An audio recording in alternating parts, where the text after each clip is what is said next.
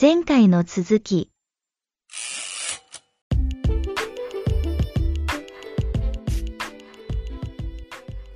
これまであの佐藤さんのお話聞く中で時々教育のあれ？ここどうなんだろうって思うことがあってえっと、はい、大学の方もなんかちょっと僕は特殊だなって思ったのがいやこれは僕は日本の大学制度しかあんまり知らないからそう思ったのかもしれないですけど管轄が結構いろいろあるっていうのを、まあ、勉強して例えば日本だったら文部科学省がほとんどじゃないですか。まあというか僕がそれしか知らないんですけどただやっぱり環境的にも他の省が省庁が強かったりするのが起因してるのかなと思うんですけどいろんな省庁管轄の大学があるんですね。そのあたりってご存知です？はい、一応あの認識はしてます。あの自分のいた大学は、まあ、教育省のはずですね。えー、やっぱりでも、なんていうんですか、あの海洋大学とか、あ医大だとか、あの辺はもう管轄が全然違ったりとかはっていう、そういう認識は、はい、前からありました。これ、もし感じてたらでいいんですけど、なんかそれによって、その社会の中での違いみたいなのってあったりしました。あるいはもう大学生活の中であるいは佐藤さんがこうミャンマーの人と話してる中で。それが直接的にこう学生に何か影響を与えることとかは特になかったかなとは思うんですけどその例えば学校の制度の改革とかあの辺はもろにその管轄の省庁からの影響を受けますよね。仕組み自体は。だからもう省庁がこうしてほしいがこういうふうにやっていくからって言ったら、学校もそういう人材を育てようとするので、プラットフォーム自体がそこで結構変わっていくというか。日本みたいに、じゃあこれからの、えー、大学教育はこうしていきましょうっていうのが一律で広まるんじゃなくて、その象徴ごと、縦割りに近いような変わり方するってイメージそうですね、まあ、それがすごい目に見えてはっきりこう何か変わるっていうわけでもないんですけど、まあ、最低限全部通じてるとこありますし、ただ、あの政府都合な感じで部分的に変わったりしてるのはあります。うん、なるほど、ありがとうございます。ちょっと勉強になりましたね、そこの部分は。なかなか縦割りの、うん、そうですね。今のその勉強のスタイルって日本と一緒で、なんていうんですかね、一人の先生に対してもう30人ぐらいがこう書くみたいなそんなイメージですか？はい。そんなイメージでやってます。座学中心で最近の流行りとしてはグループワークとかっていうのが日本ではあるじゃないですか。はい。ああいうのって変化とかってあったりします？増えたと思いますね。あのー、カオス後期に その言い方好きですね。カオス前期、中期、後期。うん、結構いろいろとこう最適化し始めてるのが中期後半から後期始まりになってきてると思うので、うん、もうアジャストしてみんな、教育に関してもそうで結構大学だとそういうプロジェクトもともとグループでのプロジェクト別にあったと思うんですけどそれをこうちゃんと外部のヒアリングとか含めてとか他のチームとのディスカッションの機会を増やすとか大学によってはそういうあのなんでしょう、ただこう、机の上で何か勉強してるだけじゃないっていう、そういう機会が増えたのは間違いなくあったと思います。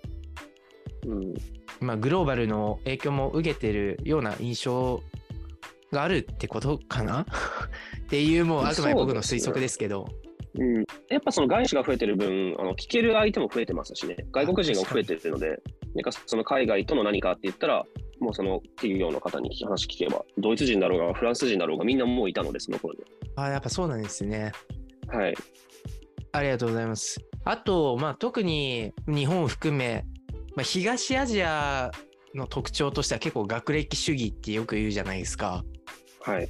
東南アジアとかは、この学歴って大事な要素？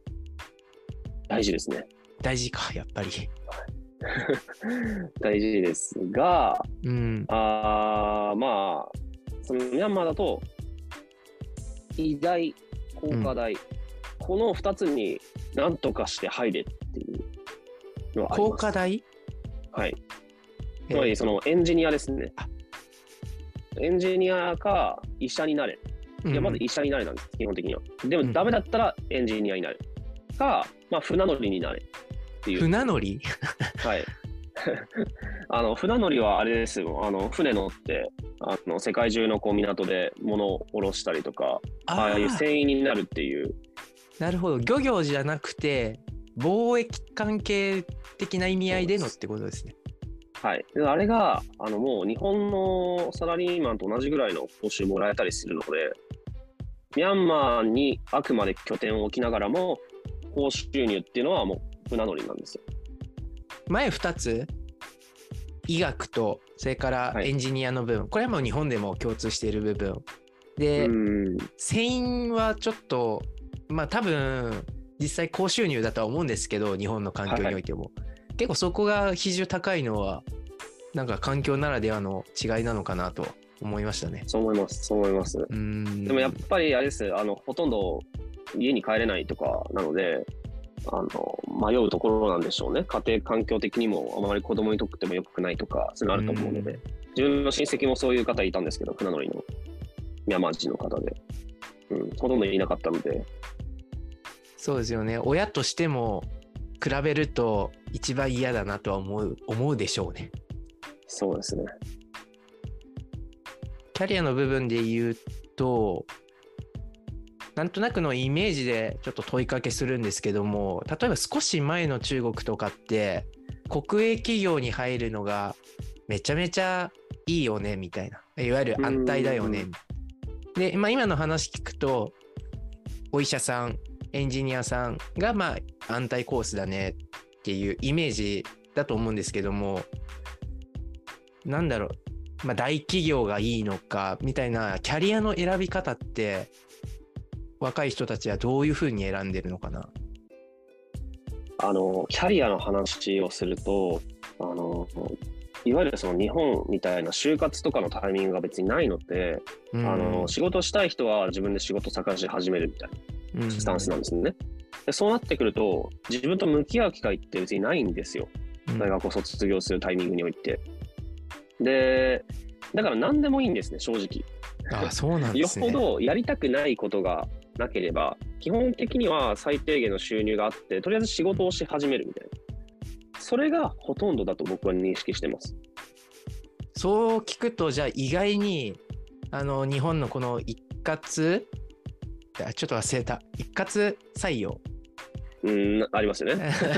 のエントリーシートとかを書くこととか、はい、なんかいろいろ研究するじゃないですか。これの意味合いって意外にあるんだなっていうのを、意外そういう話を聞くと思いますね。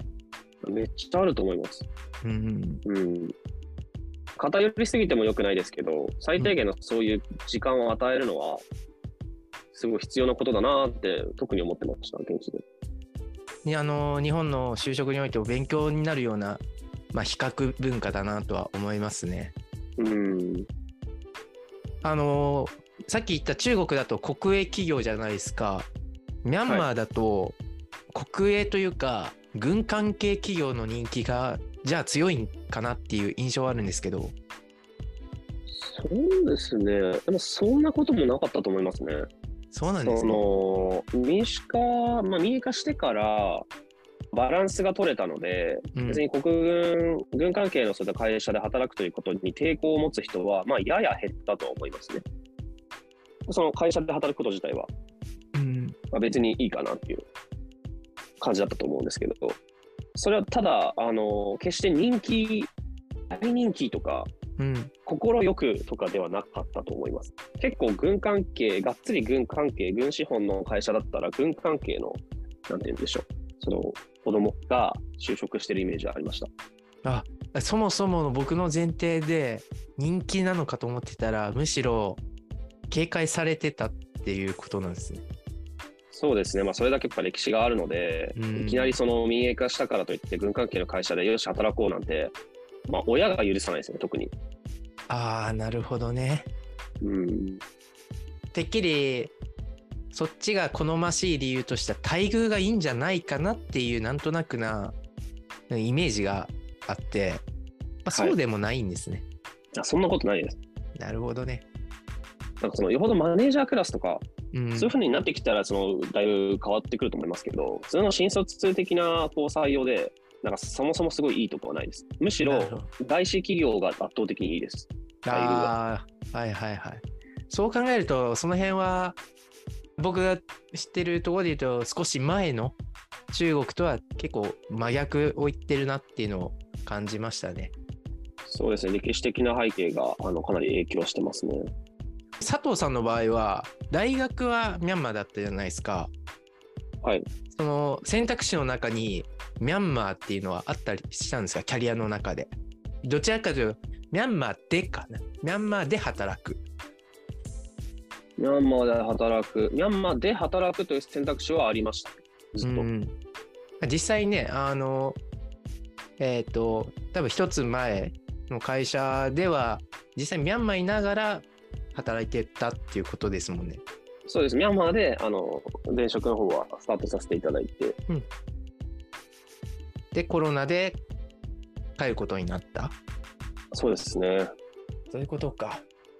うん。まあその他、その生活の中で、生活とか、まあ、学校教育の中で、なんかミャンマーの学校あるある、日本とは違うあるあるみたいなのが、ざっくりした質問ですけど、あるんかな？ねえ、ほんと違うところですか。僕が日本の大学に通ってなかったので、ちょっとあんまりね比較ができないんですけど、なんかあります？これどう？みたいな。え、自由時間とか何してるんかなとか、ああ、ゲームとか、バイトとか、友達と飲みに行くとかが日本っていう考え方だったら、確かに。あミャンマーはそういうのと全然違いますね。あ、違うんですね。もう、中学校みたいな感じですよ、大学。中学校？雰囲気が、あの、あ、制度が、あ、制度が？まあ雰囲気も。なんかその、例えば、僕の通ってたヤンゴン外国語大学という場所はですね、うん。朝9時から授業が始まり、まあ、大体3時ぐらいまであるんですけど、うんうん。その間、毎回1時間ごとにこう決められた授業を受けるわけです。自分の選択権は何もないんですよ、そこに対して。あもう学校が用意したものを、はい。自分が選ぶんじゃなでくて、これをしなさいっていうカリキュラムがあるってことですね。そうです、そうです。でも単位なんですよ。そのうん自分が選べない単位を、あなたはこの単位を取れっていうのを学校から。なんか与えられてるような状況で勉強して、で、昼休みは1時間またちゃんと設けられてて、だから日本の本当義務教育みたいな感じですよね。本当ですね。朝だけ授業があるとか、午後からとかだけなんか絶対ないですよ。朝から昼過ぎまで勉強して、はい、放課後みたいな、本当そんな感じです。いや、ちょっと僕、大学生でそれは嫌だな。ですよね。大学によるとこあると思いますけどね。うん僕の言いたいヤンゴン外国大学は少なくともそんな感じで、で、カオス初期で言うと、あのー外国人だけ外に出たんですよ、休み時間。ええ普通のミャンマーの生徒は出れませんでした。あ、出れないんだ。はい。出なかったじゃなくて出れない？出さない。あ出さない。一回入ったらだ出れない。もえ、それは何が理由なんですか？う、いやもう出るもんじゃない、学校にいなさい。あ、そういうこと？なら。なんか我々もそうじゃないですか、中学校、高校で昼休み外に抜けるって、まあ学校によっては最近あるのかもしれないですけど、もう基本はまあないじゃないですか。僕はダメでしたね。うん、うん。僕も日本の中高そうだったので、それと同じでですね、だから大学がそれなんですよ、まさに。それまたあ、だから中学校っていう。はいはいはいはい。その後とかどうですか？その学校終わりました。はいはい。3時、4時とかそんな感じ？そうですね、3時過ぎぐらいから大体解放されて、ええあのーあとは、まあ、基本的にみんな、直帰ですね。家に帰りますね。そ その。じゃあ日本で言うと街ブラというか、じゃあどっか食べに行こうぜみたいなのがあんまりない？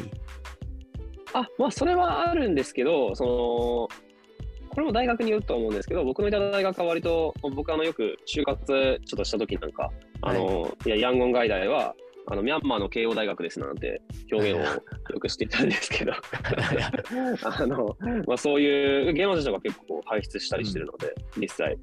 で、で、何が言いたいかというと、その結構お金持ちの方も多いんですよ。ああ、なるほど。で、お金持ちの方が多いので、もう車で迎えに行くんですよね、みんな。いやもうザですね。そうで、なので、迎えに行くので、そのまま別に夜とかじゃなくて、もうか帰るみたいな。で、本当学生によってはね、もうポルシェで来る学校来てたりとかしてたんで、すごいな。なんか桁違い、なんかほ意味わかんだからカオスなんですよね。ああ、確かに。わかるかも。大学で、なんでポルシェ乗って車来るやつがいて、で、もう激安のバスで人混みの中かき分けて必死に来るやつもいて、で、自分みたいな外国人もいるわけじゃないですか。はい。で、外国人の中ではもうね、日本の一流企業からこう、語学研修で来てる人たちもいたりとか、もう本当意味わからなかったですよね。すごい環境ですね、それは。はい。そういうのありましたね。だからうん、話戻すと、その、放課後どっか寄り道してみんなでカフェ行くみたいなのはいますよ。全然いました。その、学校のエリアも、あの、日本でいう渋谷原宿的なエリアに位置してたので、なるほど。はい結構飲みにみたいな文化はあるんですか？夜。飲み文化はほぼないです。ないんだ。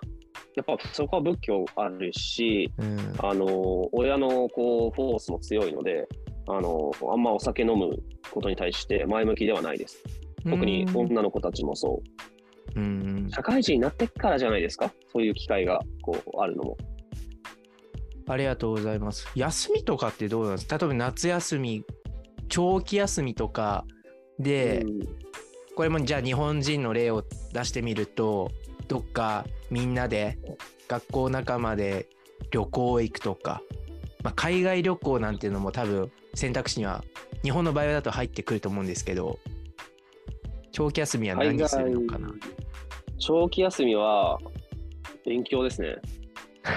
高校生じゃないですか、もう中学生とか。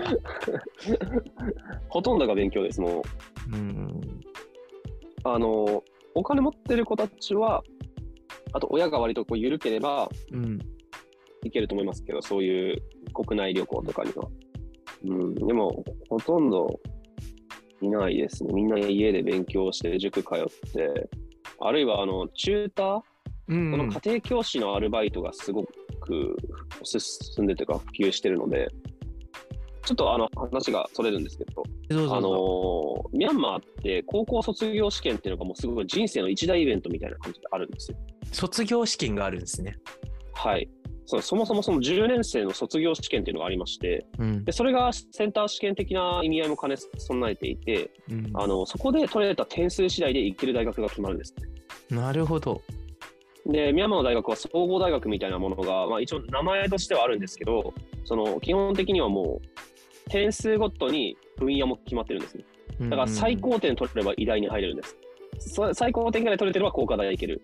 で、それよりちょっと下ぐらいに海洋大と、この僕らのヤンゴン外大、外外大があるうん。うん。っていう位置づけであって、例えばですけど、日本だったら専門分野何かこう、じゃあ、技術、工科系のことを学びたいと思ったら、あの別に選択肢って東工大だけじゃないじゃないですか。他にいろんな大学あるじゃないですか、それが学べる。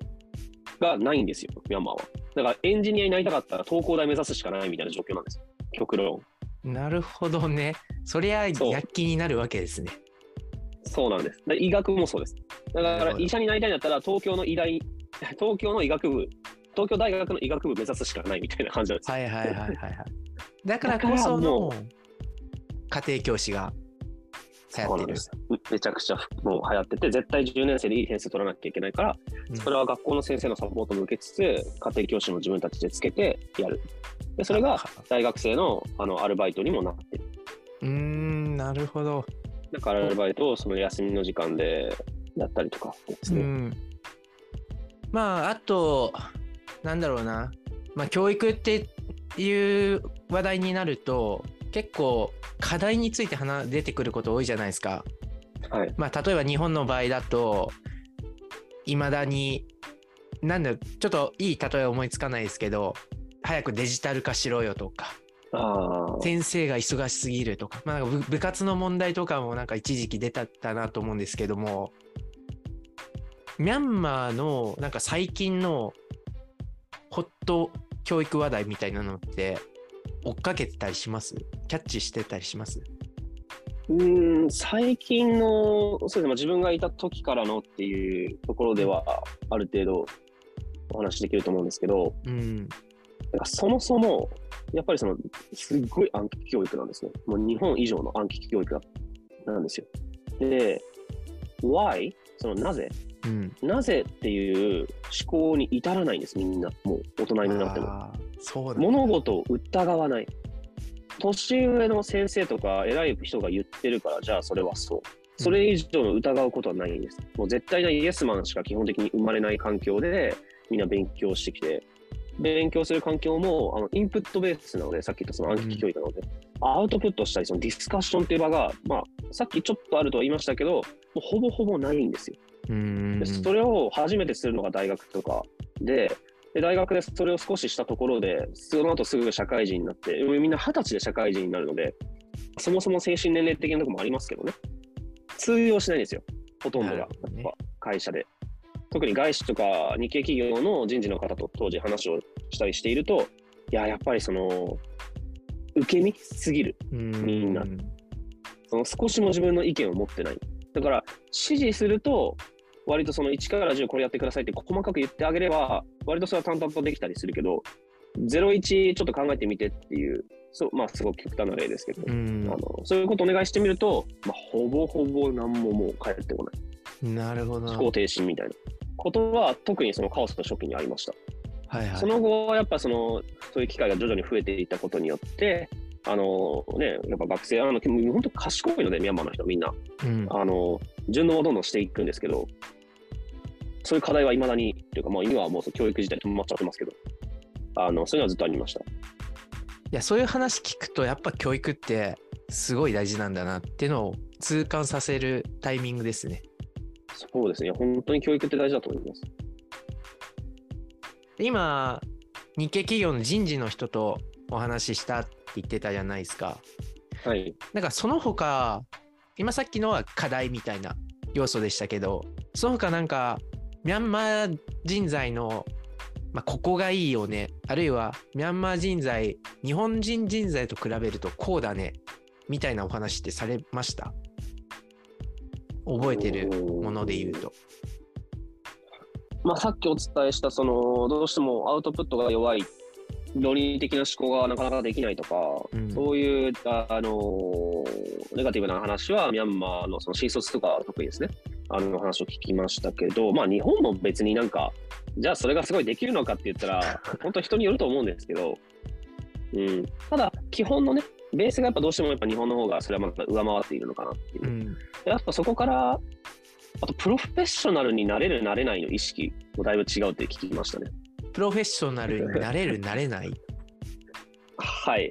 あのー要はその、プロフェッショナルに、我々で言うと、何かの分野において、プロとか、うん。すごいその、匠の、なんかこう、そういうなるっていうのは、相当な時間と経験、実績とかがあった上でなるものだという、なんかこう、オートマチックにそういう認識があるじゃないですか。はい。